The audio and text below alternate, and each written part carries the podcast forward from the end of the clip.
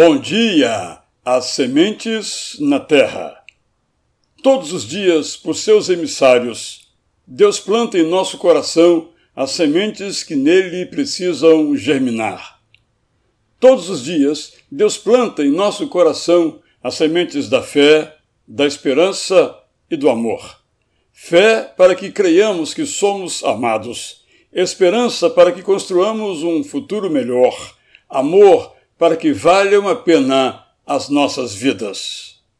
Para germinarem, essas sementes precisam ser acolhidas. Se ficarem do lado de fora do nosso corpo, uma ave qualquer as comerá.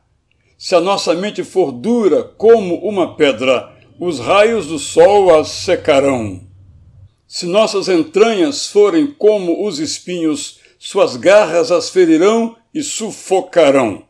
Mas, se nossa alma for terra boa, jardins se espalharão, pomares se formarão, com rosas que perfumarão, com frutos que alimentarão.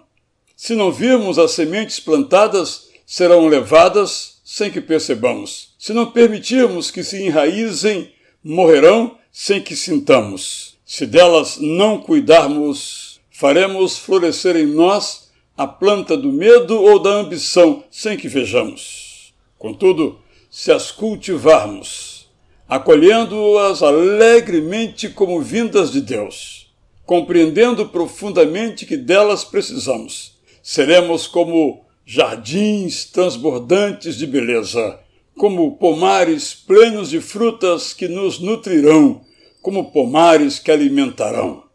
Sem que notemos, hoje mesmo o semeador, confiante, esperançosa e amorosamente plantou suas sementes no nosso coração. Ele mesmo produziu as sementes e preparou a terra. Estão prontas para crescer e florescer. O resto da história depende do que livremente fazemos com as sementes que Deus planta todos os dias no nosso coração.